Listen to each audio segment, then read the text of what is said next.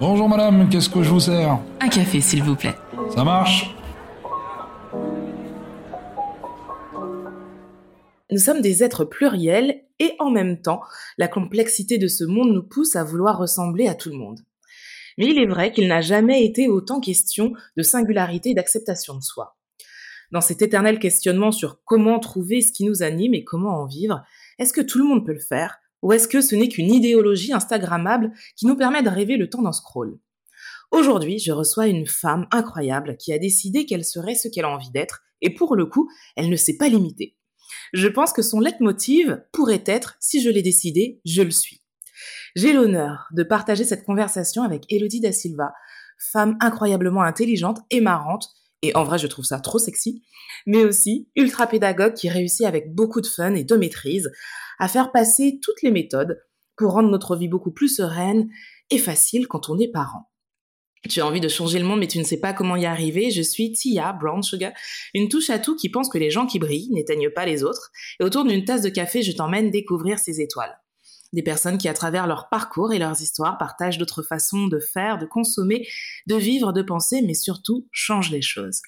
Si tu as aimé ce podcast, abonne-toi pour ne rater aucun épisode. N'hésite pas à le partager, le commenter et à laisser 5 étoiles pour m'aider à le faire découvrir. Je t'en remercie.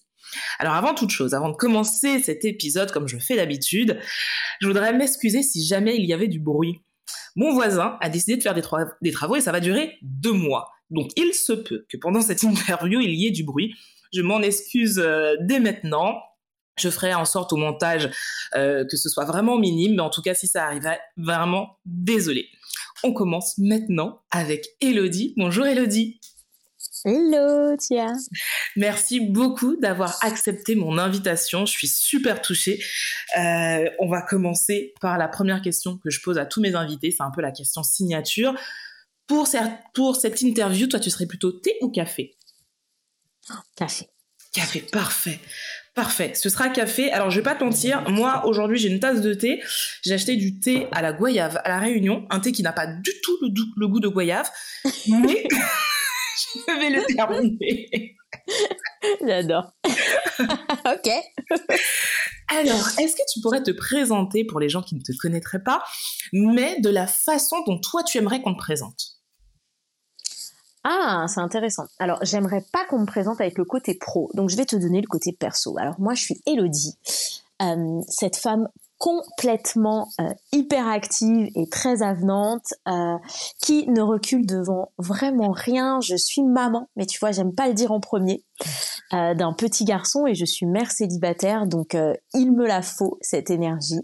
Et à ce petit garçon, je lui apprends exactement ce que je viens de te dire, c'est-à-dire que rien n'est impossible, qu'il peut tout faire, et du coup, il me le rend bien car il a une sacrée énergie. J'adore cette présentation parce que c'est vrai que, alors moi qui te suis depuis un petit moment sur les réseaux, c'est ce que tu dégages en vrai. Et tu sais, je fais quand même, je fais ce parallèle parce que il, avant-hier, quelqu'un m'a, m'a vu dans l'avion en me disant, euh, mais en fait, vous dégagez la même chose que ce que je vois. Et c'est vrai qu'on a tendance à croire que les gens derrière leur caméra sont forcément différents. Alors des fois oui, mais des fois non. Et c'est vrai que l'énergie que tu transmets, ben, on la ressent totalement. Ah bah ça c'est canon. Quel genre de petite fille tu étais?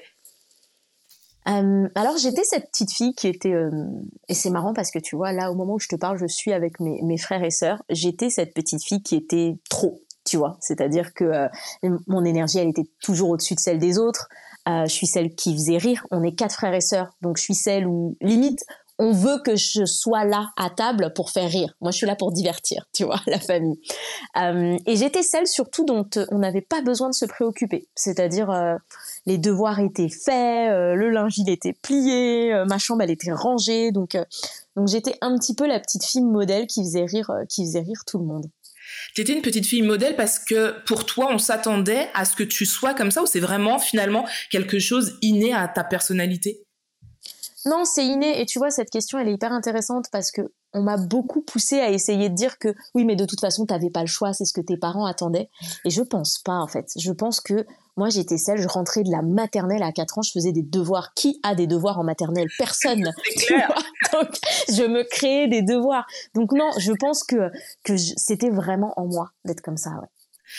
Tu te diriges vers des études de droit et euh, aussi en école de commerce et d'ingénierie. Ce qui, mm. qu'est-ce qui te plaisait dans ce parcours qui est quand même énorme? On a le droit, on a l'ingénierie. Qu'est-ce qui te plaisait? En plus, c'est des domaines qui sont pas forcément liés. En tout cas, j'ai l'impression que c'est pas forcément lié. Si je me trompe, dis-moi. Ouais. Alors franchement, euh, pour être hyper honnête, il y a rien qui me plaisait. Le, seul, la seule chose qui me plaisait, c'était le challenge. C'est-à-dire, j'avais entendu dire que euh, c'était vraiment chaud de faire la fac de droit ou de faire la fac de médecine. Alors, euh, la vie du sang, comment t'expliquer que c'était hors de question? Donc du coup, je me suis dit bon, bah, je vais aller à la fac de droit. Et mon père, il était pareil, c'est-à-dire que je disais mais papa, moi je sais pas ce que je veux faire. Et il me dit bah t'as eu ton bac avec mention euh, bien ou très bien, je sais plus. Il me dit bah écoute, fais du droit parce que c'est dur. Et il savait que j'aimais le challenge. Donc du coup en fait j'ai fait toutes ces choses là par challenge. Pareil, l'école de commerce, je l'ai fait en parallèle euh, des études d'ingénieur informatique. Ce que j'aimais, c'était le challenge du double diplôme. Mais j'avais en aucun cas une passion ni pour le droit, ni pour le commerce, ni pour l'informatique, tu vois. Donc euh. c'est super marrant ce que tu dis parce qu'en fait, ce qui t'animait, c'était uniquement te dépasser et pas forcément une vision précise de ce que tu voulais faire en fait. Et ça, je trouve ça énorme, surtout quand ça arrive à un âge, euh, ben quand, quand ça arrive jeune. Généralement, on a peut-être cette motivation à un âge un peu avancé parce que justement on a vécu et on se dit ok maintenant je sais qui je suis, je sais où je vais aller. Toi tu l'avais déjà, c'est dingue. Mm. Complètement. Et en fait c'est quand je m'en suis rendu compte que euh, que j'ai fait la paix avec ça. Parce que quand tu le dis comme ça, la plupart des gens vont te définir ça comme de l'instabilité, tu vois, le, mais elle sait pas vraiment ce qu'elle veut. Alors surtout dans les études, hein, ça, ça rend dingue les profs, hein, tu vois, c'est, euh, mais ton CV, il va pas être cohérent. Et je suis contente de pas avoir écouté ça, tu vois, de m'être dit, bah non, bah, je vais juste faire, euh, je vais juste faire comme j'ai envie de faire. Mais je suis totalement d'accord avec toi, surtout que je trouve, alors je, je, ne connais pas du tout les autres euh, systèmes scolaires euh, au monde, je vais mhm. parler de celui que je connais, donc c'est-à-dire le français. Moi, je trouve hallucinant qu'on demande à des enfants, euh, enfants, euh, je sais plus à quel âge on demande euh, le, le, choix euh, scolaire, mhm. mais un âge en tout cas qui pour moi est trop tôt, de déjà choisir un cursus scolaire en se disant ok dans 15 ans je serai ça, bah c'est dingue. Et c'est pour moi c'est essaye plein de choses et puis s'il y a un truc qui te plaît tant mieux et si tu ne trouves pas bah continue d'essayer. Donc honnêtement moi je me rapprocherai plus de ta vision des choses où j'essaye et puis on verra quoi. Complètement. C'est ce que tu, c'est ce que tu enseignes à ton petit gars? Ah oui, euh, et euh, quand on vivait au Canada, j'ai découvert quelque chose que j'ai trouvé extra, c'est pour les activités extrascolaires, on les inscrit que euh, au trimestre, si je te dis pas de bêtises. Et j'ai trouvé ça canon, parce que le nombre de fois où on s'est tous foutus dans des activités extrascolaires, on était super contents en septembre, en février t'as envie de mourir, tu vois. Et, c'est exactement ce que je lui dis. Donc, il voulait tester le foot, il a fait le foot. En janvier, ça l'a saoulé. Bah, j'ai dit, mais c'est canon, on va changer. Et, euh, et en fait, c'est euh, il faut il faut vraiment distinguer le fait d'abandonner parce qu'on a la flemme, etc. Quand on est enfant, que d'abandonner parce qu'on n'aime pas. Et on essaye de leur inculquer des valeurs, à leur dire non, mais c'est important, tu sais, tu t'es engagé, t'as dit au début d'année que tu voulais faire du piano, sans se rendre compte que, mais en fait, c'est des enfants, ils découvrent le monde. et oui, il avait envie de faire, mais il avait envie de faire avant de découvrir ce que c'était. Il savait pas ce que c'était. Donc c'est pas pareil un enfant qui te dit j'ai plus envie alors que ça fait dix ans qu'il fait le conservatoire qu'un enfant qui teste le piano la première fois, tu vois. Moi j'ai quand même ce mon père il m'a laissé faire ce que je voulais. Enfin vraiment c'est c'est c'est un homme extra. Et j'ai quand même ce mini traumatisme parce qu'il est passionné de musique du fait qu'il fallait que je continue de faire le piano. Tia, j'ai fait 11 ans de piano, je ne sais pas jouer une note. Je détestais ça du plus profond de mon être. C'était terrible. Et en fait, euh, on me laissait pas arrêter le piano, tu vois. Là où c'était ok que j'arrête tout le reste. Et, en fait, ça a été terrible. Donc du coup, oui, pour te répondre, avec mon fils, c'est exactement, euh, c'est exactement ce que je fais. Je différencie tout ce qui va être le fait de persévérer, de ne pas lâcher, de ben non, j'aime pas en fait maman. Ouais, c'est vrai qu'il y a une grande différence. Et euh, c'est, je trouve ça super intéressant que tu mettes le doigt là-dessus, parce qu'on aurait tendance à se borner, comme tu le dis très bien, à forcer en se disant mais non, mais c'est pour ton bien, alors que finalement le bien de l'autre, c'est dans ses choix finalement. Mm. complètement, c'est exactement ça. À quel moment tu as trouvé le métier que tu avais envie de faire si jamais tu l'as trouvé, parce que peut-être que finalement, tu l'as pas encore trouvé. Ah là là, mon Dieu, je l'ai trouvé, tu as euh, le 12 euh, mars dernier. Donc c'est pour te dire. Ah ouais? Donc c'est pour ça. Et je pense que moi je suis, je, suis quelqu'un qui croit que dans la vie, rien, absolument rien, n'est définitif. Donc il y a peut-être des chances qu'un jour je revienne sur ton podcast et je te dis je l'ai à nouveau trouvé. Génial. Euh, et, et je pense que tu sais, ça rend la vie beaucoup plus légère que de se dire que rien n'est définitif et que tu n'as pas besoin de trouver ta voie à tout prix. Trouve ce qui te fait kiffer là tout de suite à l'instant T. Mais la personne que tu es là à l'instant T, elle est différente de celle que tu vas être dans un an. Donc tu auras le droit d'avoir une autre voie. Donc c'est comme ça que je le vois. Alors que tu m'aurais eu il y a deux ans, je t'aurais dit autre chose. Et là, je te dis que ça y est, je viens de trouver pour une période. On verra. On parlera de ce qui s'est passé le 12 mars, justement, un truc incroyable. Et, euh, pour, pour juste rebondir sur ce que tu viens de dire, sur le fait qu'on puisse évoluer et changer d'avis, j'ai un prof, il y a une phrase d'un prof euh, d'anglais que j'avais qui disait « Nous ne sommes pas des arbres, nous pouvons bouger, nous pouvons évoluer. Et j'adore cette phrase. Et à chaque fois, nous ne sommes pas des arbres. Ah, j'adore, exactement. C'est ça. Alors, tu parlais de ton père, justement, qui était, alors, qui a créé un label de musique. Tu grandis mhm. dans ce milieu de la musique. Est-ce que, alors, tu nous as dit que tu n'aimais pas le piano, mais est-ce que, par hasard, à un moment, tu t'es dit, euh, je vais peut-être chanter ou je vais faire autre chose, mais lié à la musique? Ah oui, oui, moi, quand j'étais petite, euh, tu sais, mon père, il m'a amené au studio euh, j'enregistrais mes maquettes euh, que j'ai longtemps appris. J'ai appris il y a pas longtemps qu'il ne les a jamais écoutées. Ça m'a fait beaucoup de peine. ce qu'il me disait, mais ma fille, tu es comme moi, tu es faite pour être derrière la scène. Donc, du coup, c'était très drôle, mais j'étais à fond et j'ai toujours eu cette passion. Et d'ailleurs, j'ai repris, euh, j'ai repris les labels et tout quand il a, quand il a décidé d'arrêter. Euh, mais euh, cette passion, cette écoute, je l'ai toujours eu. Alors clairement pas le côté musicien, mhm. mais par contre, je me suis jamais dit. C'est vrai que je me suis jamais dit je vais être chanteuse. Et tu vois ça, ça a toujours été, bah, comme tu dis, on en reparle après, mais cette sensation de oui, il faut que je sois sur scène, mais de pas avoir encore trouvé le mais comment en fait, tu vois? Ouais. C'est, je savais par contre que je pouvais pas être danseuse. Hein. Ça, c'était très clair. C'est vrai. Ça, ah ça, c'était sûr et certain. Toute ma famille me l'a confirmé. Ça, c'était pas être ça. Sur scène, mais pas comme ça. Voilà. on grand... Quand on grandit dans un monde artistique, le rêve a une part hyper importante parce que bah, les artistes sont de grands rêveurs à mon sens en tout cas. Mm. Est-ce que chez toi, tu avais le droit de rêver grand, très très grand?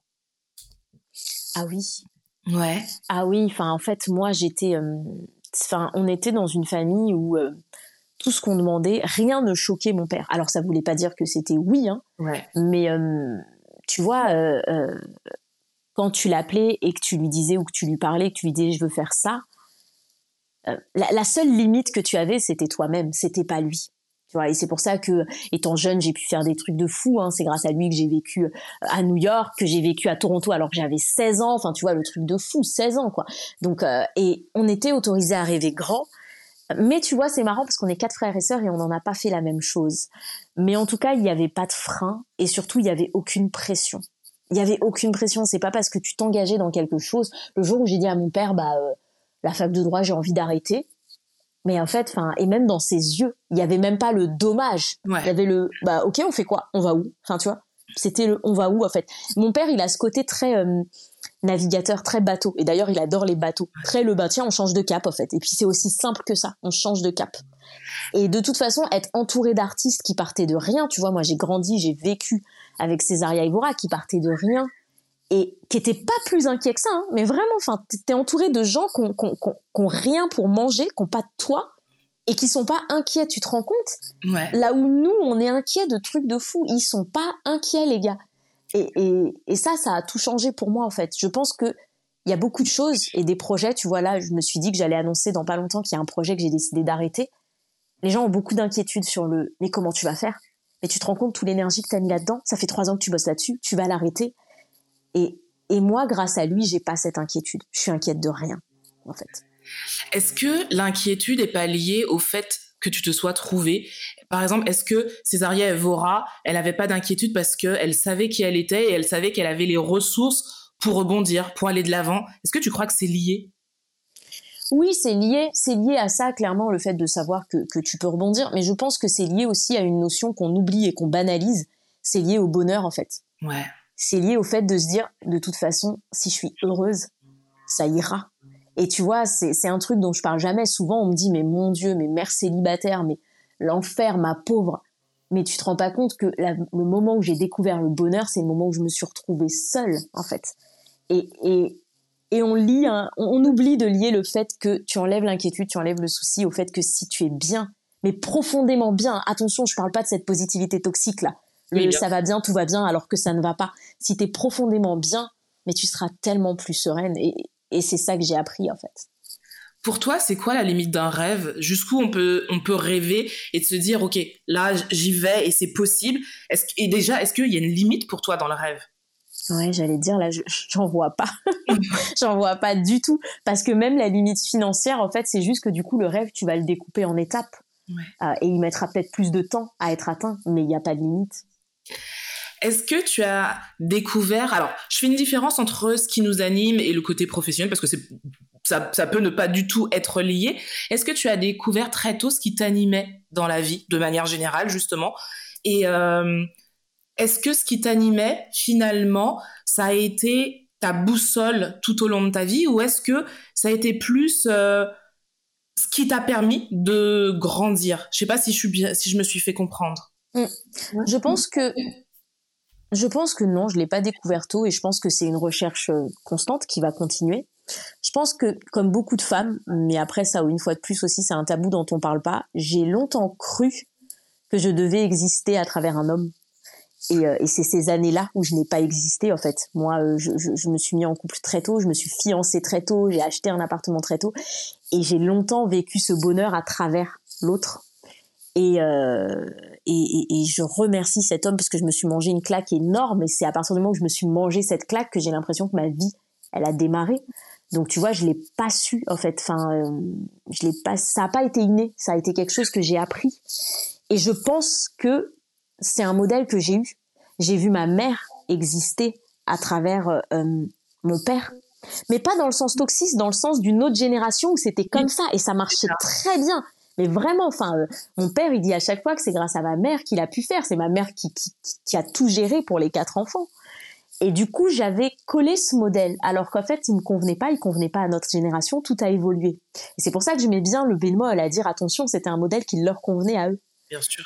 Et, euh, et j'ai découvert, grâce à ces claques, qui sont géniales, que moi, je ne prends pas du tout comme des ruptures terribles. Si, sur le moment, tu chiales bien, hein, bien, bien comme il faut. mais euh, mais aujourd'hui, je, je, je, je suis tellement reconnaissante de ça. Et c'est ça qui m'a permis de découvrir et de, et, de, et de me trouver. Mais avant, non, c'était clairement pas inné une femme qui nous écouterait là et qui est justement dans cette phase où c'est encore très très dur, où tu vois cette claque, elle n'arrive pas encore à, à, rebondir, à se dire non, j'apprends quelque chose de ça. Comment lui, comment l'aider pour qu'elle arrive à se dire ok, ça va me permettre de me trouver moi finalement et de ne plus être euh, le miroir de l'autre et puis m'oublier. Qu'est-ce qu'on pourrait lui dire? Ben, tu sais, déjà, il y a, y a un des, des, de mes mentors que j'adore, Jay Shetty, qui dit que quand tu es dans une relation, quand tu es quelque part et que ça ne te convient pas, c'est très simple. Il y a deux solutions. Soit tu restes, mais tu restes en te disant, OK, je reste, j'ai compris ce que je ne vais pas en retirer et je suis OK avec ça. Et ça, ça change tout. C'est pas le je reste, mais voilà, mais c'est ceci, c'est cela, ça me convient pas. Soit tu pars et tu sais que ça va être difficile parce que souvent, euh, on banalise cette petite période qui est difficile, d'accord? Et tu pars avec l'idée en tête que tu vas te reconstruire et évoluer. Mais tu vois, c'est pas il faut partir. On peut aussi rester, mais être ok avec ça. Moi, j'ai beaucoup de copines qui restent et qui sont ok avec ça et ça se passe très bien. Quand on part, quelle que soit la décision qu'on prend, d'ailleurs, qu'on part ou qu'on reste, et je te parle d'une situation, d'une relation amoureuse, mais ça peut marcher aussi avec un boulot. Euh, ouais. Il faut juste s'assurer qu'on le fait pour soi, et quand je dis on le fait pour soi, c'est, tu sais, moi j'ai toujours la vision en tête et, et, et on en reparlera. Et c'est pour ça qu'il y a des projets que j'arrête de qu'est-ce que je suis en train de faire pour la Elodie du futur? Et en fait, il faut, il faut que vous posiez cette question. Est-ce que ce que je fais là, ça sert la moi du futur? Est-ce que ça sert la moi qui a envie d'aller à tel ou tel endroit?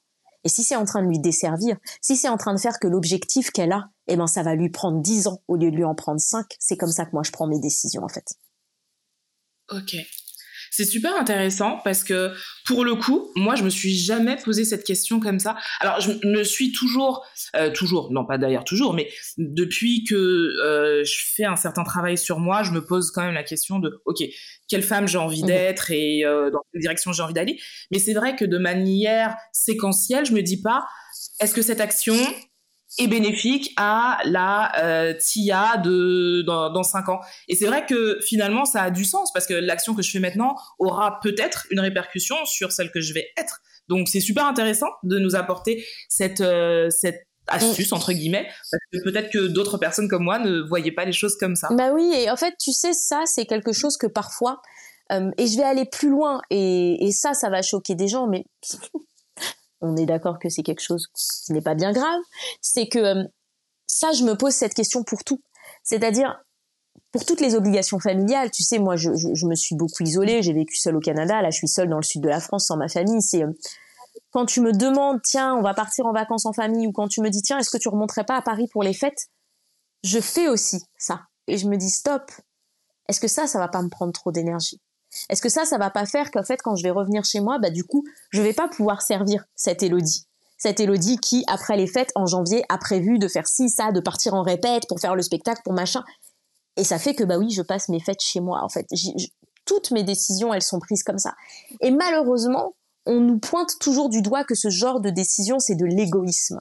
Et si c'est à, être qualifié dans de l'égoïsme, c'est très bien, mais c'est de l'égoïsme pour soi-même. Est-ce que c'est pas la plus belle forme d'égoïsme? C'est de l'égoïsme pour servir la toi de plus tard. Et on est un peu trop dans cet instant de il faut que je fasse plaisir tout de suite. Et si les gens t'aiment, si les gens t'aiment vraiment, les gens en face, ah, je peux t'assurer que ça va être ok en fait pour eux la décision. Mais c'est vrai que en général, alors sans, sans vouloir euh, globaliser euh, ce que font les gens, mais c'est vrai qu'en général, on pense plutôt, oui, mais qu'est-ce que va dire l'autre? Même si au fond, on a envie de se dire, ouais, mais j'aurais besoin de cette énergie-là, on, va plutôt mettre l'autre avant ce qu'on veut vraiment. Et euh, c'est pas facile quand même de se dire, ok, là, je me mets moi en amont de cette décision parce que c'est ce qui est important pour moi. C'est pas facile c'est difficile et j'irai même plus loin. Je te dirais que ça va faire le tri dans ton entourage. Ça va vraiment faire le tri dans ton entourage. Euh, et, euh, et est-ce que c'est pas plus mal, franchement? Ouais. Ça, c'est aussi quelque chose. C'est que ma vie, elle a changé une fois que ce tri a été fait. Ces gens qui se vexent parce que tu leur dis non, désolé, la semaine prochaine, je n'ai pas envie d'aller déjeuner, ça va me faire un trou dans ma journée et je ne peux pas me le permettre. Est-ce est est-ce que c'est ces gens-là dont on a envie de s'entourer? Ces gens qui, tu vois, donc c'est pas facile, mais mais ça va tellement tellement nous servir pour plus tard. Aujourd'hui, je suis entourée que de gens, mais mais en fait qui eux-mêmes ne vont pas me proposer le déj pour être honnête, tu vois. C'est aussi simple que ça parce qu'ils savent. Donc euh, donc du coup, c'est vraiment ça, c'est vraiment euh, ça c'est pas facile, mais ça va faire le tri et je pense que ce tri, il est nécessaire et, une fois de plus, si, vous, si on observe les hommes, c'est un tri qu'ils font beaucoup plus facilement et naturellement que nous. Et nous, c'est un tri qu'on n'ose pas faire. Il faut, le, faire. pour son bien-être personnel. Et c'est vrai que la femme aura tendance à vouloir le bien-être des autres.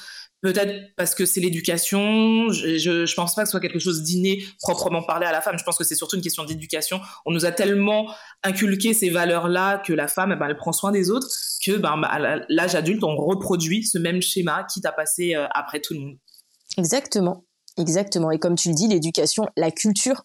Moi, je viens d'une culture africaine, ma mère est sénégalaise, et je peux te dire que c'est très important de faire passer ta famille avant les autres, ton mari avant les autres, ton, ton, enfant avant toi. Euh, alors que moi, ça choque souvent, mais je dis la priorité entre mon fils et moi, c'est moi. Hein. et, moi, quand je suis reposée et que je suis très heureuse, je peux t'assurer qu'il est très heureux, en fait. Donc, euh, mais j'adore cette vision. J'adore cette vision. C'est vrai qu'aux Antilles, euh, je, suis de, Martinique, c'est exactement la même chose. On revient à la partie pro. Tu as plusieurs casquettes. Tu en as beaucoup. Est-ce que, euh, est-ce que ce sont des choix à chaque fois mûrement réfléchis ou est-ce que c'est plutôt, ce sont plutôt des opportunités qui se sont présentées à toi et tu t'es dit pourquoi pas? Alors, au début, c'était vraiment plutôt des opportunités qui se présentaient à moi. Mais en fait, quand tu commences à être doué dans quelque chose, et je pense que c'est comme ça dans tous les domaines, même les artisans, etc., du coup, tu as de plus en plus d'opportunités qui viennent à toi. Et c'est là où j'ai arrêté de me dire pourquoi pas, et où je me suis dit, en fait, il va falloir filtrer, il va falloir faire vraiment une fois de plus, que ce que tu as envie de faire et que ce qui sert cette vision de la Elodie dans 20 ans.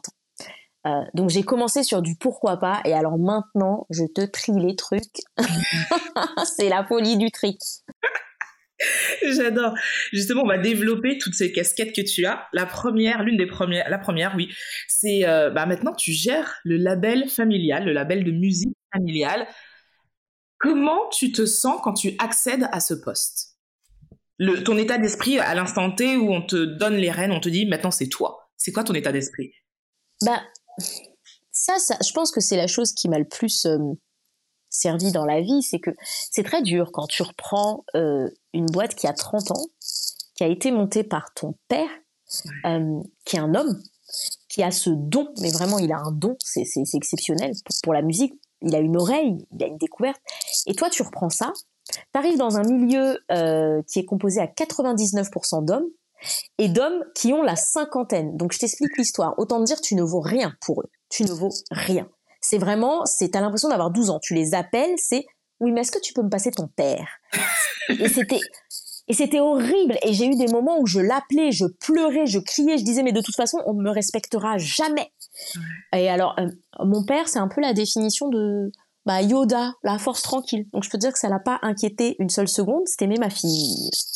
Laisse-leur le temps, tu vois. ça va aller, t'inquiète pas. Et, et ça m'a demandé beaucoup d'énergie. J'ai beaucoup dû persévérer. J'ai beaucoup voyagé parce qu'on a un festival et du coup, il fallait euh, voyager. On était partenaire avec d'autres festivals et du coup, j'ai dû beaucoup me montrer et voyager. Et, et je pouvais pas me permettre ce que ces hommes se permettaient. C'est-à-dire les afters après la journée de festival, boire, finir bourré, euh, allez, tu vois. En fait, je devais asseoir cette position de respect et, et, et c'était quelque chose que j'avais toujours en arrière-plan. Donc ça a été très difficile, mais euh, maintenant ça a marché parce que c'est très marrant parce que euh, euh, mon père fait un autre métier en ce moment, mais qui est toujours en lien dans la musique et souvent les gens lui disent non mais attends je vais demander à ta fille avant parce que tu vois genre et, et c'est ça maintenant et en fait je suis je me suis imposée et c'est quelque chose que j'avais pas forcément envie de faire mais je l'ai fait. Je suis devenue le dragon de nous deux en fait je suis celle où c'est limite. Maintenant, ils appellent sinon mon père et ils lui disent Est-ce que tu pourrais pas parler à ta fille parce que là, elle veut pas quoi. Et mon père, il est toujours T'es malade, elle va me tuer, tu vois. Et c'est trop marrant. Et là où avant, tu vois, il y a sept ans quand j'ai repris, c'est c'était l'inverse. C'était moi qui pleurais tout le temps à dire j'y arriverai pas. Donc ça m'a ça a été dur. Je l'ai repris. Euh, euh, c'était dans une période aussi où les sociétés, la, la société allait pas très bien parce que c'était pas longtemps après la crise du disque, etc. Donc ça a été un challenge et ça par contre j'ai adoré. Tu vois, comme depuis le début quand on en parle, moi le challenge j'ai adoré et limite pour être honnête et il l'a vu, je me suis un petit peu lassée euh, quand j'ai remonté la société, que tout allait bien financièrement, je me suis dit ouais bon bah voilà, enfin il y a plus de challenge là. Voilà, c'est bon quoi. Et il l'a vu, il a dit donc on en a plus rien à foutre en fait. C'était très drôle. Mais c'est vrai qu'en fait c'est lié à tous les secteurs et je te rejoins. Tu vois, je je bosse dans dans le milieu de l'alcool et euh, donc un milieu hyper masculin, euh, un milieu où il y a des femmes, de plus en plus de femmes. Mais c'est vrai que j'ai remarqué que moi, on va venir me challenger sur beaucoup de choses très techniques, sur beaucoup de choses où on se dit non mais elle sait pas. Alors que les mecs, ça va être toujours un petit peu plus cool parce que ben, c'est un homme, donc forcément il sait. Et on doit prouver, on doit travailler un peu plus que ben, le mec qui est à côté, qui des fois est arrivé après, qui a peut-être même pas le même bagage, mais on devra faire beaucoup plus d'efforts et être euh, irréprochable entre guillemets pour être prise au sérieux. Complètement. Et il y a quelque chose qui est entre guillemets dommage, c'est que du coup moi je, même si c'est plus le cas aujourd'hui parce que maintenant c'est devenu des amis tous ces gens qui sont dans la musique, mais je déplorais un peu le fait du coup de ne pas pouvoir être soi-même tu vois, de toujours avoir ce masque. Et puis euh, j'ai euh, en toute en toute objectivité, j'ai la chance d'être belle en plus. C'est vrai. Et donc, non mais merci, mais c'était terrible parce qu'en fait, j'étais la petite jeune mignonne qui débarquait dans le. Enfin, c'était, on me prenait pas au sérieux. On m'invitait à boire des verres, à dîner. Enfin, ça n'avait, ça n'avait aucun sens. Et en fait, t'es obligé de mettre un masque, de devenir quelqu'un que tu n'as pas forcément envie d'être, mais tu n'as pas le choix. Ouais, c'est vrai que moi j'ai un peu de chance parce que mon mari qui bosse dans le milieu est, est quelqu'un de très respecté, donc je pense que personne n'est assez malade pour venir m'inviter à quoi que ce soit. Mais euh, et, c'est vrai que je, je, crois que mon caractère aide aussi euh, parce que bah j'ai plutôt une grande gueule, donc euh, je pense que certains ont compris très rapidement que on peut me tester sur le travail, il y a pas de souci, mais voilà, il y a, y a vraiment ce respect d'une femme accomplie que je veux avoir. Donc c'est vrai que j'ai plutôt de la chance à ce niveau, mais je sais que c'est pas tout le monde. Quoi. Ouais, exactement.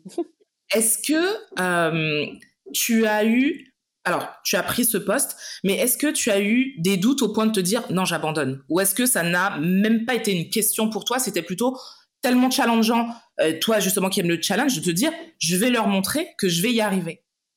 Ah non, non, mais il n'y avait, pas de, y avait pas de question d'abandonner. Euh, l'historique, c'est quand même que mon père nous a dit, parce qu'il prenait la direction de Sony Afrique, il partait vivre à Abidjan, il a dit voilà, il y a deux solutions. Soit je revends la société familiale, soit il y en a un de vous qui la reprend. Alors là, les traîtres, les trois autres traîtres de frères et sœurs, ils m'ont tous regardé, ils ont dit bah on sait, c'est toi, tu vois.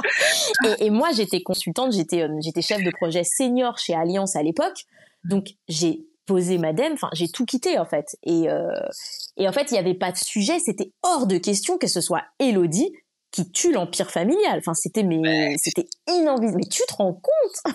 Là, non, mais c'était. Mais c'était une pression que je me mettais toute seule. Hein parce que les autres et même mon père il me disait bah, tu fais comme tu peux mon père c'est toujours tu fais comme tu peux tu vois c'est donc euh, et, mais par contre c'était moi dans ma tête c'était c'est hors de question donc euh, donc il n'y avait pas le choix c'est super intéressant. Aujourd'hui, donc, tu as la tête d'un label de musique, tu es organisatrice dans l'événementiel, tu es experte de l'apaisement des bébés entre 0 et 3 ans, mais également stand-upeuse. Ça, on va développer dans pas longtemps. Mm. Comment tu arrives à gérer toutes ces casquettes en tant que maman célibataire? Est-ce qu'en vrai, Superwoman, c'est toi? Dis-le nous, tu peux le dire là. non, mais je pense que mais je sais pas, les gens ils doivent idéaliser quelque chose parce que regarde, on va se le dire en toute honnêteté, je t'ai quand même envoyé un message il y a 30 minutes pour te dire est-ce qu'on peut ne pas mettre la caméra, je suis en pyjama. Enfin, tu vois, non mais voilà. Et, il est 14h30 et c'est ça ma réalité. Donc euh, et, et, et en fait, je le dis toujours, je pense qu'il y a beaucoup de choses que les femmes font que je ne fais pas. Et je suis ok avec ça, tu vois. Moi, moi, si je fais pas de lessive pendant trois semaines et que je mets le même pantalon, j'en ai rien à faire en fait. C'est aussi simple que ça. Enfin, et, et je me mets aucune pression. Pareil, si je cuisine pas pendant une semaine et que ça part en plat picard ou quoi que ce soit, eh ben c'est ok aussi. Donc, je pense vraiment que j'ai enlevé beaucoup de pression sur, euh, sur, sur, sur beaucoup de choses et, et ça m'aide vraiment beaucoup au quotidien. Après, on va pas se mentir, j'ai une hyperactivité de dingue. Je suis debout à 5 heures du mat tous les jours. Euh, J'adore ça, mais je pense que le côté passion, ça change tout. Parce que quand j'étais consultante chez Alliance, je peux te dire que l'énergie, elle était pas là. Hein. Me lever, c'était compliqué. J'avais pas envie. Mais là, tout ce que je fais, enfin, regarde, je suis là, on est lundi, il est 14 heures, je suis en train de faire une interview podcast. C'est pas canon, ça? Donc euh, c'est voilà. Et je me suis rendu compte que bah, une fois de plus, on en revient au bonheur. Le bonheur, ça donne, ça donne énormément d'énergie. Est-ce que c'est ton bonheur qui, ton bonheur et la façon justement dont tu as réussi à ne plus te mettre de pression, qui font que tu arrives à ne pas te perdre? Me perdre dans quel sens? Bah, tu sais, moi, alors je vais te parler d'un de, de moi et de mon expérience. Il y a quelques années de ça, je voulais tout faire. Et justement je faisais beaucoup de choses. Et je me suis perdue dans toutes ces choses. Et, à un moment j'ai réalisé que je savais plus qui j'étais vraiment, ce que je voulais vraiment et pourquoi je faisais les choses. Et c'est ça a été compliqué de me dire mais finalement qu'est-ce que je veux? C'est quoi c'est quoi qui m'anime? C'est voilà. Et je crois que ça a pris énormément de temps pour que j'arrive à réaliser ce qui m'animait vraiment et où était mon bonheur. Et donc c'est pour ça que je me dis est-ce que toi, c'est ces choses-là, le fait d'avoir réussi, cet équilibre-là, le fait d'avoir réussi à baisser cette pression et à trouver ton bonheur dans ce qui t'anime, qui fait qu'aujourd'hui, ben, tu ne te perds pas et que Elodie, l'Elodie qui nous parle là, c'est vraiment toi et que tu es fière de, la femme que tu es. Ouais, je, je pense que, et tu vois, on en parle beaucoup avec mes frères et sœurs, parce qu'on est très différents. Je pense quand même que j'ai toujours eu ce, caractère qui était défini comme un sale caractère, surtout quand t'es une fille, de vraiment toujours dire non dès que ça me plaisait pas, dès que je voulais pas. Moi, j'étais en guerre constante avec ma mère parce que du coup, c'est un truc euh, pour une femme qu'elle comprenait pas. Et euh, et comme je te le dis, même si des fois ça m'arrive encore de me lancer dans des trucs où que je ne veux pas faire, j'arrive très vite à faire marche arrière et à me dire mais non, on fait pas ça. Et surtout, j'ai pas peur de perdre. Tu vois, je suis partie vivre au Canada. J'ai regardé et au bout de huit mois, j'ai dit c'est hors de question. C'est stop, en fait. Et j'ai rencontré beaucoup de Français sur place qui étaient là-bas depuis dix ans et qui n'étaient pas heureux. Et qui me disaient, mais en même temps, Elodie, euh, je suis venue, j'ai amené ma famille, j'ai acheté une maison. Enfin, c'est bon, on va pas partir. Et moi, j'ai jamais eu ça. Moi, je suis venue, je peux te dire que ça m'a coûté énormément d'argent. J'ai fait tenir toutes mes affaires par bateau, j'ai pris des apparts, j'ai pris une décoratrice, j'ai fait tout. Et je n'ai pas ce, ouais, mais putain, maintenant qu'on l'a fait, euh, avec tout le fric que t'as mis. Et, et, et c'est pas une question d'avoir de l'argent. Parce que, parce que cette mentalité, je l'ai toujours eue. Et putain, je peux te dire, j'en ai perdu de l'argent. Mais, euh, mais c'est une question de se dire, il faut pas que ça te bloque. Dans tous les cas, il faut pas que le matériel te bloque. Il faut pas que la peur d'avoir perdu du temps te bloque. Parce que si j'avais fait ça, aujourd'hui, je serais juriste. Parce que j'aurais dit, mais attends, tu viens de te faire toute la fac de droit, t'as réussi. C'est pas pour changer de métier. Tu vois. Et, euh, et ça, c'est une claque qu'un jour m'a mis mon père. C'est-à-dire qu'un jour, quand j'ai fait la fac de droit et qu'il m'a vu pleurer sur mes partiels, il m'a dit, bah stop, on arrête tout, on fait autre chose. Et je lui ai dit, mais, mais papa, je vais pas arrêter le droit alors que là, j'ai réussi. Et puis en plus, moi, j'avais, j'avais la chance, entre guillemets, mais c'était mon malheur de réussir et de réussir bien et d'être major. Et tu vois, ça, j'en parle toujours avec ma vie. Je lui dis, notre problème, c'est que quand tu es doué quelque part, la société te montre que bah, si tu es doué, il faut rester. Tu as la chance d'être doué. Donc pourquoi est-ce que tu pars? Mais ça, c'est l'enfer, en fait. Ça, c'est c'est la malédiction de la bonne élève. Hein. C'est la malédiction ouais. de la bonne élève. Et moi, j'ai plein d'amis comme ça qui finissent en médecine et tout parce que non, mais t'es bonne en maths. Et va faire médecine. Et c'est la malédiction des bons où on te demande jamais, mais qu'est-ce que tu veux faire vraiment? Même si t'es pas doué dedans, qu'est-ce que tu veux faire? Comment est-ce qu'on va aller s'entraîner pour devenir doué? Ouais. Et c'est marrant ce que tu dis parce que pas plus tard qu'hier, je suis arrivée de vol hier. Pour ceux qui découvriraient ce podcast, je suis aussi hôtesse de l'air. Et euh, pardon. Et pas plus tard qu'hier, je disais à un collègue euh, euh, que je serais pas hôtesse de l'air toute ma vie. Et il a été choqué. Il a été choqué parce qu'on a aussi cette image de l'hôtesse de l'air, du beau métier qui parcourt le monde, qui dort dans de beaux hôtels. Et quand je lui dis, mais ouais, mais honnêtement, je me vois pas à 64 piges pousser un chariot et j'ai d'autres ambitions, j'ai d'autres envies. Il était profondément choqué parce que voilà, on se dit, bah non, t'es dans ce métier, tu peux pas partir, c'est pas mmh. possible. Ah si, ah oui, et puis pire, j'imagine que tu dois avoir des avantages et les gens ils voient les avantages. Mais tu peux voyager, Exactement. mais tu vas à truc, tu vois. Et puis tu peux faire voyager ta famille. Enfin, tu vois, c'est un truc de fou. Ah ouais, donc euh, je comprends totalement ce que tu dis. Tu cartonnes sur Instagram, sur TikTok avec ton compte Evan et moi, sur lequel tu offres ton expertise pour l'apaisement des bébés. Alors on est bien sûr très loin du droit, de l'informatique pour lequel tu as eu un master d'ailleurs, ou encore de la musique. Qu'est-ce qui a fait qu'à un moment tu t'es dit j'ai envie de parler de ça? Pourquoi? Mais en fait, le déclic, il s'est, fait lorsque je me suis retrouvée euh, seule avec mon fils. En fait, un soir, je l'ai regardé et il pleurait beaucoup.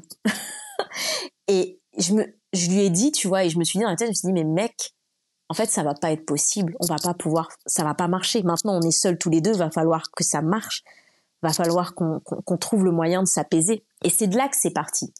Et tu sais, il y a un truc que je déteste, c'est être dépendant des autres. Et je me suis dit, mais attends, à chaque fois que tu as une question, tu vas pas pouvoir aller demander, donc il faut que tu apprennes. Et c'est comme ça que je me suis mis à me former de manière complètement frénétique. Et c'est pour ça que j'ai énormément de formations sur le sujet. Parce que je me suis dit, mais non, enfin, tu dois pouvoir répondre à tes questions. Donc à la base, euh, ces formations, elles étaient même pas dans le sens où je vais aller servir les autres mamans. C'était vraiment, il faut que ça me serve. Et, et les gens, ça les fait rire parce qu'ils le voient que mes formations, je les fais en fonction des stades de développement de mon fils. Et là, mon fils, maintenant, il a plus de trois ans et je rentre aussi dans des formations sur ces tranches d'âge-là. Et, euh, et j'ai toujours eu ça. J'ai toujours eu ça. C'est-à-dire, euh, putain, euh, oh là là, la fiscalité, ça me saoule. Bah, je vais apprendre. Tu vois, et là, je me suis dit, tu vas pas mettre ton bonheur, parce que c'était une question de bonheur là, parce que je me retrouvais seule, entre les mains de quelqu'un que tu vas pouvoir faire intervenir que de 9h à 17h, tu vois.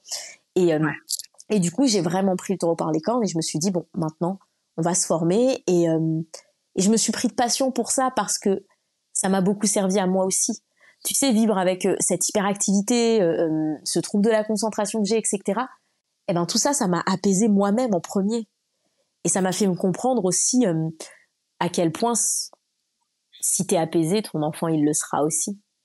Tu sais, j'ai, j'ai toujours en tête cette scène qui m'avait tellement énervé sur le coup où Evan il devait avoir deux semaines et il pleurait, mais il pleurait à la mort. Je crois que ça faisait deux heures qu'il pleurait.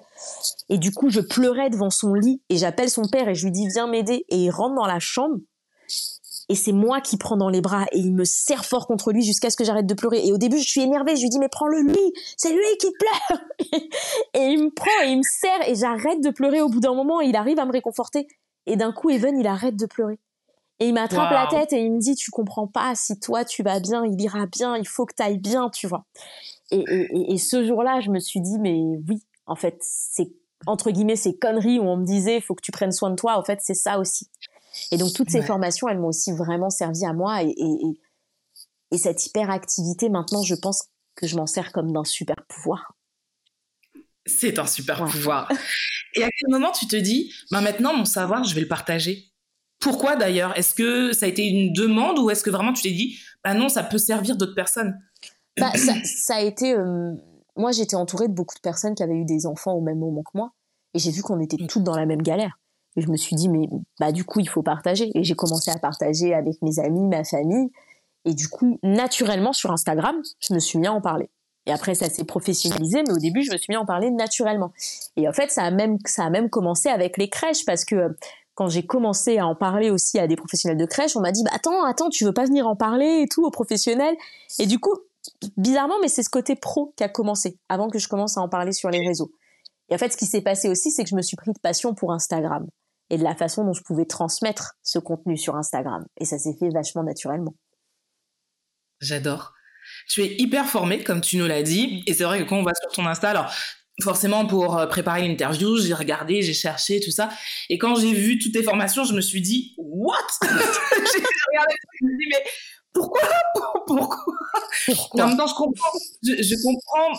Quand on t'écoute, on comprend que voilà. Déjà, je pense qu'il y a aussi le côté challenge de. Ben, je connais, je maîtrise mon truc. Et comme tu l'as dit, t'es passionné de ça maintenant, donc forcément, t'as envie de savoir plus. Mais c'est vrai que sur le coup, je me suis dit ah ouais, quand même, balèze la meuf, mm. mais vraiment. Et donc, tu es hyper formé.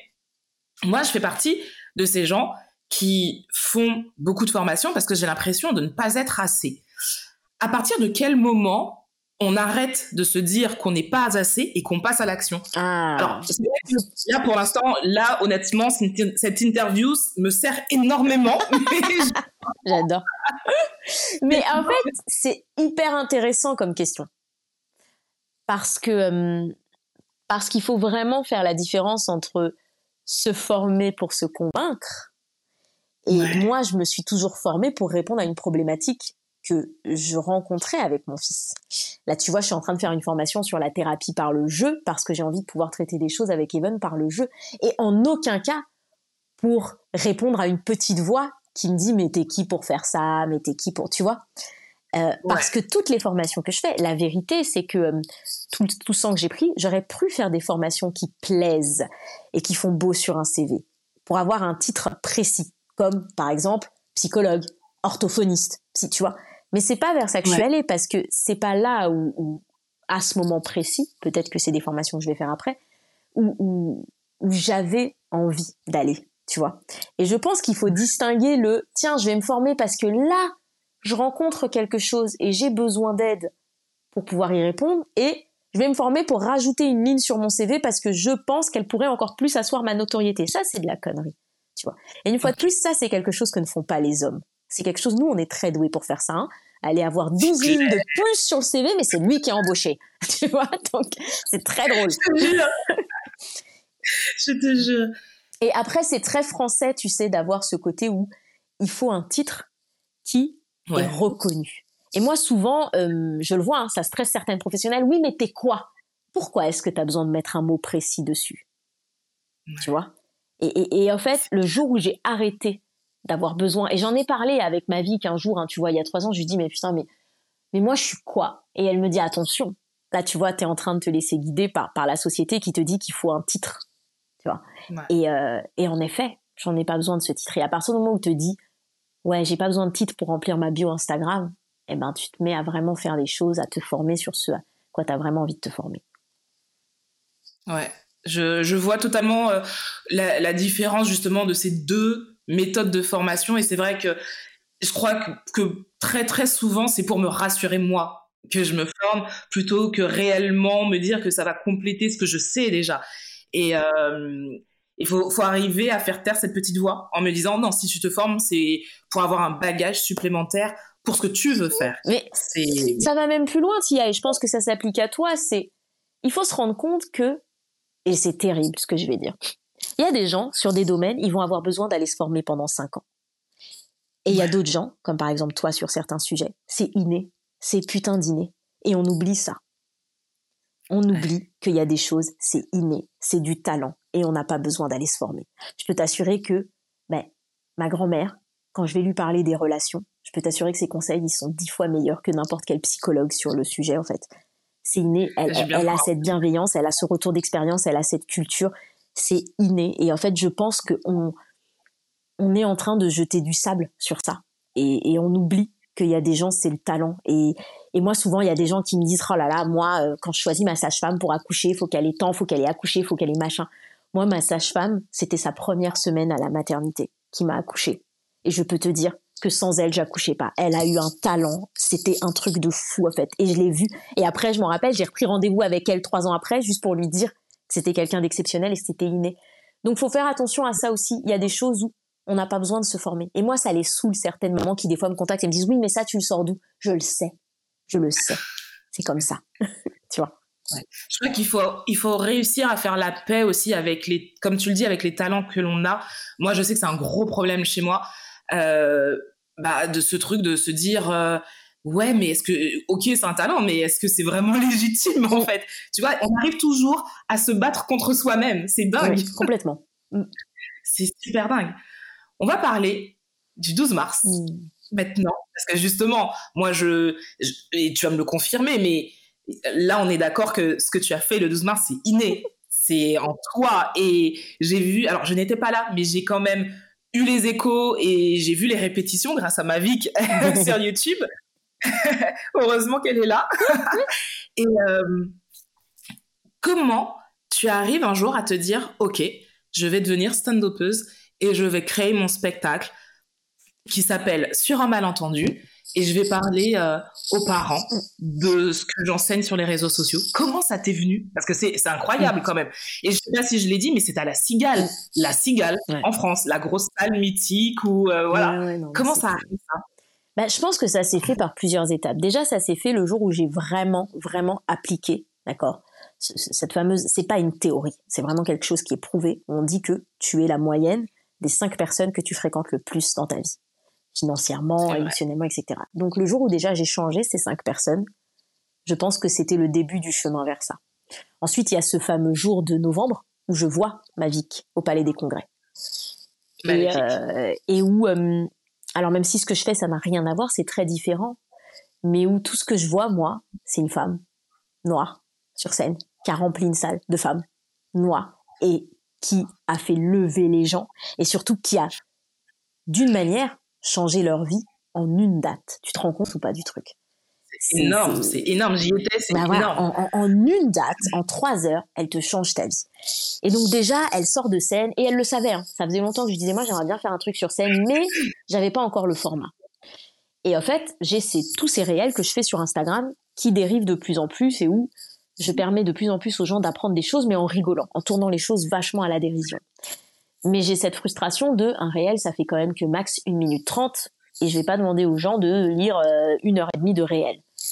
Et donc un jour, je me rappelle, je dépose mon fils à l'école à vélo, et sur le chemin du retour, j'appelle une de mes meilleures amies, Ghislaine, qui a bossé euh, pendant longtemps euh, avec avec Jamel, qui a été chez Def Jam, qui a, qui a bossé avec beaucoup beaucoup d'humoristes, et je lui dis Ghislaine, rappelle-moi. Elle a sauvegardé le message, elle m'a dit je le garderai toute ma vie. Je lui dis rappelle-moi, on va faire un spectacle. Et, là, elle me rappelle, elle me dit, je m'en rappelle parce qu'elle me dit, je suis in, c'est parti. Alors que je lui ai rien expliqué, tu vois. Et elle me dit, on y va. Non, mais c'est ça, elle me dit, ça part, c'est fou. en plus, Ghislaine, c'est aussi une mère célibataire, on a énormément de choses en commun. Et elle me dit, ça part. Et ensuite, elle me dit, elle a toutes ces choses parce qu'elle connaît le milieu et elle me dit ok alors faut commencer par une petite date généralement on fait des petites dates de rodage on va aux provinces on prend une petite salle 50 100 personnes je la laisse parler et tout je lui dis Ghislaine on va faire la cigale. Et donc là il y a un petit blanc elle avale sa salive. Elle me dit la cigale c'est 1000 personnes j'ai dit ouais c'est ça qu'on va faire. Et elle me dit euh, la cigale ça coûte cher et tout. Faut faut qu'on trouve un producteur pour je lui dis Ghislaine on va se produire. Je vais me produire toute seule. Elle me dit d'accord. Donc, mais vraiment, je voyais qu'elle elle, soufflait, mais elle osait pas me dire. Elle me dit donc si on vend deux places, on est d'accord que je dis ouais, exactement. Elle me dit, elle me dit bah ok, on y va, ça part. Et, ça part comme ça, et parce que j'ai une vision claire dans ma tête de j'ai pas envie de faire un test, de jouer devant 50 personnes, et c'est pas une question d'ego, c'est que je sais que pour avoir la révélation que j'attends, parce que j'attends une révélation de cette date du 12 mars, j'ai besoin de jouer devant beaucoup de personnes. J'ai besoin d'être capable de sentir cette émulation et de voir l'effet que ça fait au public, tu vois. Et, du coup, c'est pour ça que je veux partir sur autant de, sur une telle capacité et une salle mythique en fait. Et euh, et surtout, j'ai besoin, et ça je me rends compte après, j'ai besoin que mon père voit ça, mon père qui vit au Cap Vert, tu vois. Donc euh, et, et j'ai besoin qu'il voit le potentiel parce que j'ai besoin de l'embarquer avec moi, ne serait-ce qu'émotionnellement dans ce projet. Et, et c'est comme ça que ça part. Donc tu vois, ça part en vrai sur une, une matinée à vélo où je fais un audio. Et c'est pour ça que quand les gens ils pensent que et cet audio là, je le fais, on est fin novembre. La cigale a lieu en mars. Et cet audio, je le fais sans avoir aucun spectacle d'écrit. Hein. Donc la meuf hyper confiance. J'ai rien écrit, pas un, pas une ligne de ce spectacle. Tu vois Et c'est énorme. Et c'est pour ça que je fonctionne pas comme beaucoup de personnes. Enfin, euh, moi, je fais et on voit après. Je fais, on voit. Et là où les gens s'enferment souvent dans des tunnels, euh, à ah. dire bah tiens, je vais écrire mon livre et après je le proposerai, ou je vais écrire un spectacle et après j'essayerai. Non, crois-moi que la pression que ça va te mettre. Tu parles de moi, tu parles de moi là. Mais il faut pas, engage-toi et je peux te dire qu'il y a rien de meilleur pour tuer en plus la procrastination que l'engagement. Là, j'allais faire quoi si j'avais pas de texte le 12 mars? Ah bah fallait que je l'ai. Hein Donc. Euh... Ah c'est énorme parce que là, en fait, vraiment, tu parles de moi, tu parles de ma vie où je passe. Ah non, mais tu vois, pour la petite histoire, quand je rencontre mon mari, je suis en train de créer mon blog parce que j'étais blogueuse pour un grand groupe euh, aux Antilles et je crée mon blog. Et donc je suis en train de chercher le thème. Donc le thème euh, d'un blog, c'est euh, l'esthétique visuelle en gros du, du blog. Et ça fait deux mois que je suis en train de chercher un thème. tu vois, deux mois que je suis en train de me dire à quoi va ressembler ce blog? Et je rencontre donc mon mari et quand on se rencontre, le premier truc que je lui dis c'est ouais, j'ai envie de me lancer euh, avec mon blog à moi et je suis en train de chercher le thème. Ok, d'accord. Un mois après, il me dit, il en est où le thème? Bah, je suis toujours en train de le chercher. Ok, ça, là, on est passé à trois mois quand même. Hein. Et un jour, il me dit, ok, ton blog, il doit être en ligne quand? Et je lui dis, bah, à la base hier, mais voilà, il me dit, non, non, donne-moi une date. Donne-moi une vraie date. Ton blog, il est en ligne quand? Et je lui dis, je sais pas, il me dit, donne-moi une date. Dans combien de temps tu peux avoir écrit quelques articles et voilà, et euh, penser peut-être un peu de promo, machin. Dans combien de temps? Et je lui dis, euh, dans un mois, il me dit, trop. je lui dis, ok, deux semaines? Ok, dans deux semaines, ton blog, il est en ligne. Et je lui dis, bah non, je peux pas, je peux pas parce que j'ai personne pour le faire. Machin, il me dit, je m'occupe du blog, tu as deux semaines pour trouver un thème. En deux semaines, le blog, il était fait, j'avais trouvé un thème et les articles étaient en ligne. Bah tu vois, c'est ça. C'est le pouvoir d'avoir des gens tu sais moi moi je ne tu l'as vu hein, je ne prônerai jamais le euh, il faut faire seul etc mais pas du tout. Tu sais à chaque lancement à chaque projet que l'on fait euh, euh que ce soit avec Mavic ou, ou avec Maude ou avec Ghislaine ou Mavic à chaque fois que je l'appelle et que je lui dis je vais faire ça. Ok? C'est quand? Je lui dis mais est-ce qu'on peut juste s'arrêter deux minutes? Je viens juste de décider que je vais le faire. Elle me dit oui c'est bien c'est quand? Tu vois? Et, et en fait c'est canon d'avoir des gens comme ça. Et je peux te dire que c'est des gens qui se souviennent du c'est quand que tu as dit parce que le lendemain, elle te rappelle, elle te dit alors on a avancé. Bien sûr. Bah, je ne sais pas. Et, et ça, ça change tout d'avoir euh, d'avoir des gens qui et c'est pas pour te mettre la pression, c'est qu'ils savent qu'il faut et c'est ça aussi qui sont excités comme comme des puces mm. pour toi d'avancer. Mais le fait de s'engager sans avoir rien fait, moi ça a changé ma vie. Tu vois, là je je suis censée avoir fini d'écrire un livre pour le vendredi. Ben il y a 20 pages pour le moment, tu vois. Mais il sera fini vendredi. Je te mets mes deux mains à couper parce que et parce que pareil, je me suis engagée, j'ai signé un contrat avec l'éditeur et voilà, et c'est vendredi. Mais l'éditeur, c'est des éditeurs qui fonctionnent où tu leur envoies des manuscrits. Et moi, je leur ai dit quand ils m'ont dit est-ce qu'on peut voir, j'ai dit non, vous inquiétez pas, vous l'aurez. Ça va, ça va, ça va être écrit. Ça va être très écrit, vous inquiétez pas, tu vois. Donc euh, et, et ça change tout. Et je pense que beaucoup de personnes on fonctionne comme ça, mais c'est pas une question de stress. Moi, c'est l'excitation. C'est hyper excitant justement concernant l'excitation, est-ce que à un moment, euh, quand Ghislaine te dit, bah ok, on est parti pour la cigale, c'est 1000 personnes, euh, est-ce qu'à un moment quand même tu stresses ou non, l'excitation était tellement importante et la date était tellement proche qu'il n'y a pas eu place au stress? Mais bien sûr, je stresse, je pleure, j'appelle, je leur dis d'annuler, j'insulte leur mère, mais oui, j'appelle Ghislaine, je lui dis t'annules, de toute façon c'est nul, j'ai pas envie. ah non, mais c'était terrible. Ah non, moi je suis hyper honnête, je lui ai dit, hein. je me rappelle, je l'ai appelé le lendemain de Noël. Je ah lui ai dit, bah, de toute façon, tu sais quoi, allez, joyeux Noël, tu m'annules ça, c'est n'importe quoi, cette idée de merde que j'ai eue. Enfin, tu vois, je suis passée par tous les stades. Et en fait, c'est très marrant parce que 10 secondes avant de monter sur scène, j'ai des vidéos, je suis dans les couloirs de, de, de, de, juste devant la scène et je pleure. Ouais. Et je me dis, mais je vais, qu'est-ce que tu fais? Et ce qui est encore plus marrant, c'est que le spectacle, il commence, je suis au milieu de la scène dans le noir. Mmh. Et c'est moi qui dois donner le go. C'est-à-dire, je dois commencer à parler pour que le technicien, il allume les lumières. Okay. Et je parle pas, tiens, je parle pas. Et donc, j'ai ma metteuse en scène dans l'oreillette qui me dit, à toi. C'est à toi. Quand tu veux on y va. C'est à toi. Et tu vois, et moi, et moi, je suis là, mais j'y vais pas. C'est mort. J'en ai rien à faire. De toute façon, et c'est terrible ce qui se passe dans ma tête à ce moment-là. Et ce qui est, et ce qui est trop marrant, c'est que quand j'y vais et que la lumière s'allume, et c'est la première fois que j'ai ce sentiment dans toute ma vie, c'est euh, parce que j'ai parlé deux heures avec le texte en tête et sans aucune pause. Moi, j'ai pas de pause, j'ai pas de personnes qui viennent, qui font une entracte, j'ai pas de danse, j'ai pas de musique et tout ce stress que j'avais eu de je vais pas apprendre, je vais pas connaître mon texte, etc. s'envole. Et j'ai même l'impression d'avoir oublié mon texte et que je pars en freestyle pendant deux heures. Et c'est le bonheur total. Waouh. Et, et, c'est un truc que j'ai jamais ressenti avant. Et en fait, c'est euh, et j'ai cette phrase qui revient que tu sais quand mon père il m'avait appelé juste avant et que j'étais stressée, il me dit cette phrase, il me dit Elodie, t'as pas compris. Il y a un truc que t'as pas compris. La scène, c'est chez toi, c'est ta maison. Quand t'arrives et que la lumière elle s'allume, c'est chez toi. Les gens, tu les as invités. Donc à partir de là, tu vois bien en fait. Et en fait, il me dit, à partir de là, si tu veux, tu les fous dehors, c'est chez toi, tu vois. Et j'adore cette phrase. Et j'ai eu ce ressenti vraiment, la lumière s'allume et je me dis, mais c'est chez moi en fait. Tu vois. Et là, tu te dis que tu es stand-upeuse et que c'est ça ton métier maintenant. C'est ça. Et là, je me dis, mais en fait, c'est ça qu'on va faire.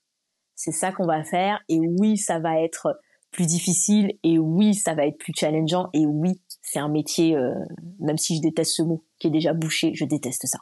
Oui, il y a déjà plein de gens, mais euh, mais c'est ça qu'on va faire. Et c'est ça, et c'est ce bonheur-là que je veux ressentir au quotidien en fait. Et, euh, et même mon fils qui est monté sur scène à la fin, euh, il m'a dit à chaque fois, il, il en parle tous les jours, tous les jours. De toute façon, ma mère, elle fait un spectacle. De toute façon, elle fait un spectacle. Toi, la tienne, elle fait pas de spectacle. Tu vois, à cet âge-là, c'est que des phrases comme ça. Et il dérive. Hein. Moi, ma mère, elle est chanteuse. Je lui dis, Archer, on n'a pas tout à fait compris. Mais et, et, et, en fait, sa fierté quand il monte sur scène à la fin, qu'il regarde les mille personnes comme ça et qu'il me dit, maman, c'est pour toi. Tu vois, et, et c'est ça en fait. Et, et, tu vois, beaucoup de gens ont pas vraiment compris pourquoi c'était hyper important, parce que c'était beaucoup d'organisation. Hein, le faire venir juste à la fin, qui monte, parce que je veux qu'ils voient ça. Je veux qu'ils voient que oui, maman, elle peut travailler à la maison, elle peut être sur Insta, elle peut être sur scène. Enfin, et, et à ce moment-là, du coup, il y a une nouvelle Elodie qui se crée. Et la Elodie dont je te parle depuis le début de servir l'objectif dans 10 ans, eh ben c'est une nouvelle Elodie qui se développe et maintenant c'est elle qu'on va servir c'est énorme, c'est énorme. Justement, tu, tu, viens de nous dire que bah, tu te lances dans un secteur qui est entre guillemets bouché. Comment on fait quand on, veut toucher un secteur qui est ultra concurrentiel? Comment on fait pour se démarquer? Comment on fait pour justement mettre en avant notre singularité, notre unicité? Comment toi tu fais? Ben c'est simple, je me rappelle tous les jours que tout ce que je fais, ça doit vraiment être moi. Et ça doit pas être ce qui marche en ce moment, ce qui fait le buzz en ce moment. Et ça, c'est un exercice de fou. Tiens, c'est un exercice de fou. Souvent, je tourne des trucs et je m'éplaye et je regarde, je dis, mais c'est qui elle? Et c'est pas moi, en fait. Et, et, et à partir du moment où tu es toi, je dis pas que tu vas remplir des stades, mais en tout cas, tu vas, les, tu vas remplir les salles avec les gens qui veulent vraiment te voir toi. Et pas avec un personnage que tu as créé. Et, mais ça, c'est un exercice du quotidien. C'est très dur. C'est très, très dur. Euh, et c'est en te connaissant toi, en étant toi-même, que tu développes tes propres techniques de marketing. J'ai fait l'erreur au début quand j'ai commencé sur les réseaux et que j'avais 200 followers. Euh, je crois que ma vie, qu'elle en avait 30 000. Et je regardais beaucoup ce qu'elle faisait. Et je me disais, OK, il faut que j'y arrive, etc. Et, et la vérité, c'est que moi, mes réseaux, ils ont explosé le jour où j'ai été moi-même. Avant ça, c'était mais c'était la guerre. J'avais l'impression d'être sur une sur une barque et de ramer. Là, je suis sur un bateau à moteur sur les réseaux, tu vois. Avant ça, mais c'était la barque et tu te demandes mais pourquoi ça prend pas? Et, et même il y a des commentaires que tu vois sous tes posts, tu dis mais pourquoi ça génère ce genre de commentaires? Pas des commentaires méchants, mais des commentaires de gens où tu te dis mais qu'est-ce qu'elle fait là elle? C'est pas ce genre de gens que je veux attirer. Mais oui, mais c'est ces gens-là que t'attires en n'étant pas toi-même.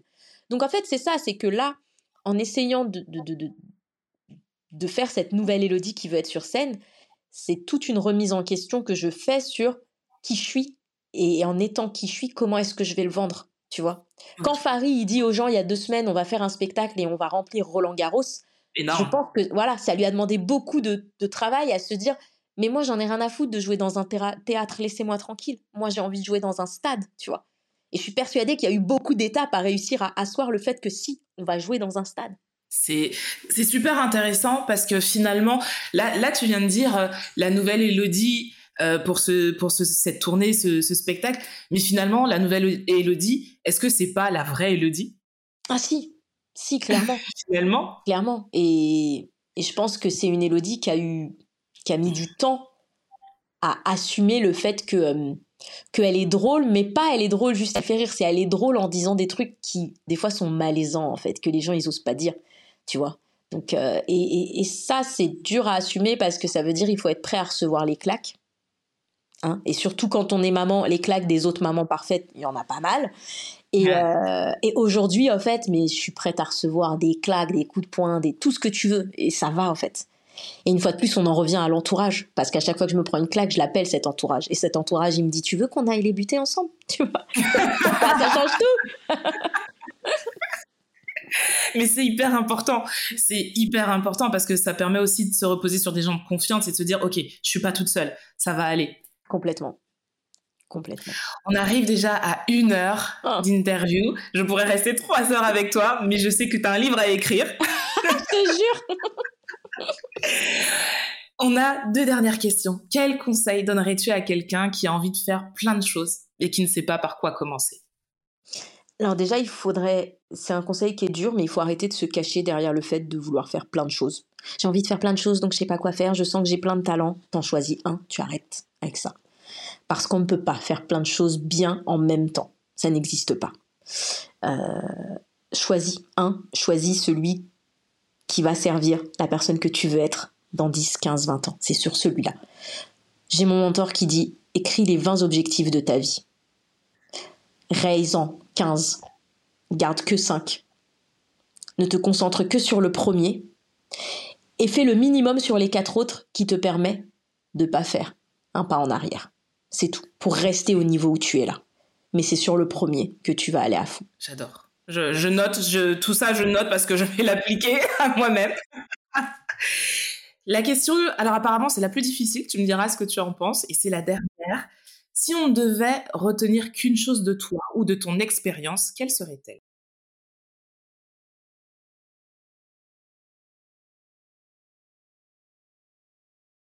De toujours essayer. Toujours. Quel que soit ce que tu veux faire, t'essayes. Et on voit après. Exactement. On fait les comptes à l'arrivée, ça c'est ma vie qui le dit, cette phrase elle est magique. Et c'est exactement ça, c'est moi j'y vais, j'essaye et, et j'adore parce que des fois tu pourras me parler et me dire alors, euh, bah tiens, alors le Canada, ah bah je l'ai fait, je me suis cassé la gueule, c'était très bien. voilà. Mais il n'y a pas mort d'homme, donc c'est pas grave. Exactement. Ça va très bien aujourd'hui. Merci beaucoup, Elodie, pour ce moment. C'était vraiment hyper agréable de parler avec toi. Merci pour tout, toutes tes lumières. Et on a hâte d'avoir euh, ben, les dates de la tournée parce qu'il y a une tournée. Bah oui, moi aussi j'ai hâte, c'est très bientôt.